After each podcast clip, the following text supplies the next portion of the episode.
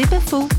Et si on parlait de silence Laurent Jouvet, musicien et chef de chœur qui a vécu six ans de vie en monastère. C'est très euh, encadré. Les moments où on peut parler et les moments où on ne parle pas. Une chose qui est très très belle, c'est le lundi, il y a une grande randonnée en fait, par groupe de deux, assez séparés les uns des autres. C'est-à-dire que pendant une heure, on est avec quelqu'un et on discute de ce qu'on veut.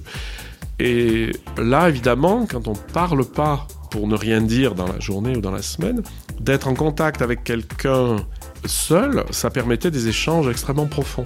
Et moi, les, plus grands amis que j'ai, c'est des, gens que j'ai rencontrés en Chartreuse, parce qu'on arrivait à une qualité de communication et de vérité très grande, parce que justement, la parole était peu présente, mais du coup, elle était de très grande qualité.